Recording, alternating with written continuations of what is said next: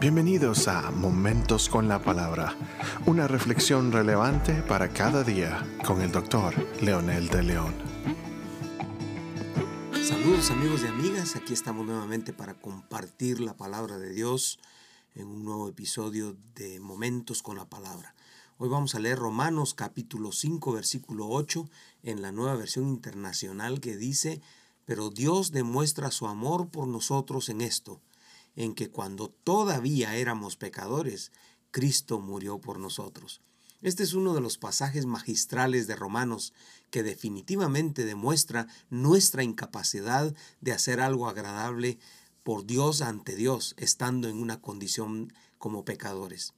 Pablo en una serie de afirmaciones, discursos y advertencias y sobre todo declaraciones proféticas revela el mensaje central del Evangelio, la muerte de Jesús con un propósito santo, planificado y sobre todo intencional.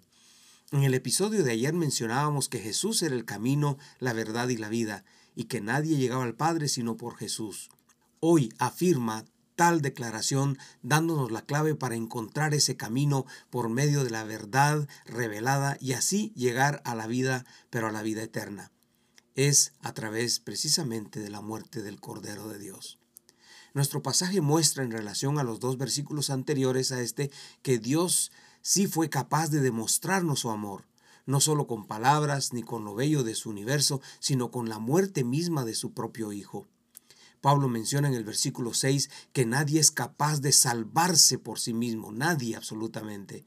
Segundo, en el versículo 7 menciona que tampoco nadie, por muy amigo cercano a nosotros, sería capaz de morir por nosotros. Quizás, dice Pablo, se pudiera encontrar a alguien que quiera hacerlo por un justo, pero en este contexto, ¿quién lo haría por los pecadores? Nuestra naturaleza caída nos ha hecho tan sucios que no, hemos, no nos hemos atrevido ni siquiera a, a pensar en la gloria de Dios que nos reclama. Más bien al contrario, hemos retado y hemos ofendido a Dios sin causa alguna. La humanidad se ha denigrado tanto que algunos hasta quieren ser animales con su manera de vivir, vestir y actuar. Muchas personas no están conformes con la forma en que Dios los creó. Se ha denigrado tanto la humanidad que tenemos hoy un mundo, una sociedad sexualizada, degenerada, volcados hacia la violencia, la avaricia, a la explotación y por supuesto a esto le llamamos pecado. ¿Quién quisiera morir por alguien así? Es una pregunta que valdría la pena que la reflexionemos. Entonces Pablo menciona que Dios tiene amor a la humanidad, cualquiera que sea su situación, pero nos ama y nos atrae para hacernos diferentes, para transformarnos. Nos devuelve la identidad y la dignidad que la misma naturaleza caída eh, nos robó o nosotros hemos renunciado al volcarnos hacia esa condición pecadora, a esta naturaleza que Dios hizo desde el principio de nosotros. El amor de Dios es incondicional. No espera que estés bien para abrazarte. Más bien te abraza con su condición eh, de santo a una condición pecadora y te sana tus heridas. Te da un vestido nuevo llamado dignidad. Te da eh, valor como el centro de la creación que eres. El amor de Dios es inmediato, no es como un humano que primero considera quién eres y si calificas luego te da el valor que supuestamente tienes. El Señor te abraza ahora en la condición en que estás. El amor de Dios no tiene preferencias. Dios no hace diferencia entre color, condición social, económica o cualquier otro tipo de factor que la humanidad se haya inventado para discriminar a las personas o a sus semejantes.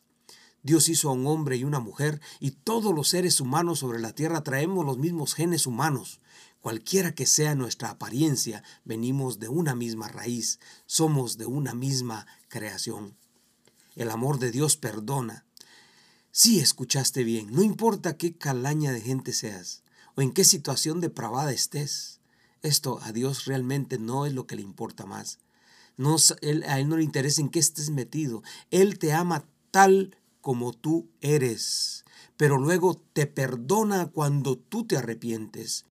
Después el siguiente paso precioso es que Él te renueva para darte nuevamente su dignidad como Dios sobre ti y la dignidad que tú necesitas de Él. como criatura empiezas a reconocer que Él es digno de tu amor, de tu respeto y de tu cariño. Y entonces nos introduce a Dios, porque de lo contrario nadie podría llegar a Dios. El amor de Dios te mantiene. Esa gracia inmerecedora nos ayuda a vivir en sus demandas. La Biblia la llama santidad. Y esta consiste en que una vez que tengo luz, vivo en ella y me ajusto a ella. En reconocimiento de su gracia, esta actitud es la que me asegura vivir para siempre con Él. Pablo menciona en la segunda parte de este versículo, dejando muy claro que cuando éramos todavía pecadores, Cristo murió por nosotros. Es decir, que Él tomó la iniciativa para redimir a su creación. Nadie lo condicionó, lo obligó. Por amor, Él tomó la iniciativa a pesar de las muestras de indiferencia, a pesar de la situación caída y la condición humana.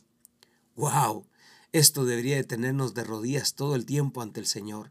La verdad es que me impresiona y me llena de esperanza, pero sobre todo es la esperanza de todos hay oportunidad para todos y este es el tiempo para volverse a Dios. Nos quiere acercar ahora con su amor. Quiere unirse a mí en este momento para orar y para reconocer delante de Dios su necesidad. Diciendo quizás, amado Señor, gracias porque a pesar de mi condición sucia, pecadora, sin esperanza, enviaste a tu Hijo Jesucristo a morir por mí Jesús, gracias por dar tu vida. Hoy me afirmo y confirmo mi deseo de vivir para ti solamente. Por favor, entra a mi vida. Perdona mis pecados. Sana mi corazón. Restaura, Señor, totalmente mi vida para poder ser restaurador de mi familia, de mis amigos, de mi mundo que se está perdiendo cada vez más y más. Sé que lo puedes hacer en el poder de tu Espíritu Santo y me pongo a disposición para que tú hagas tu obra en mí, en el nombre de Jesús. Amén.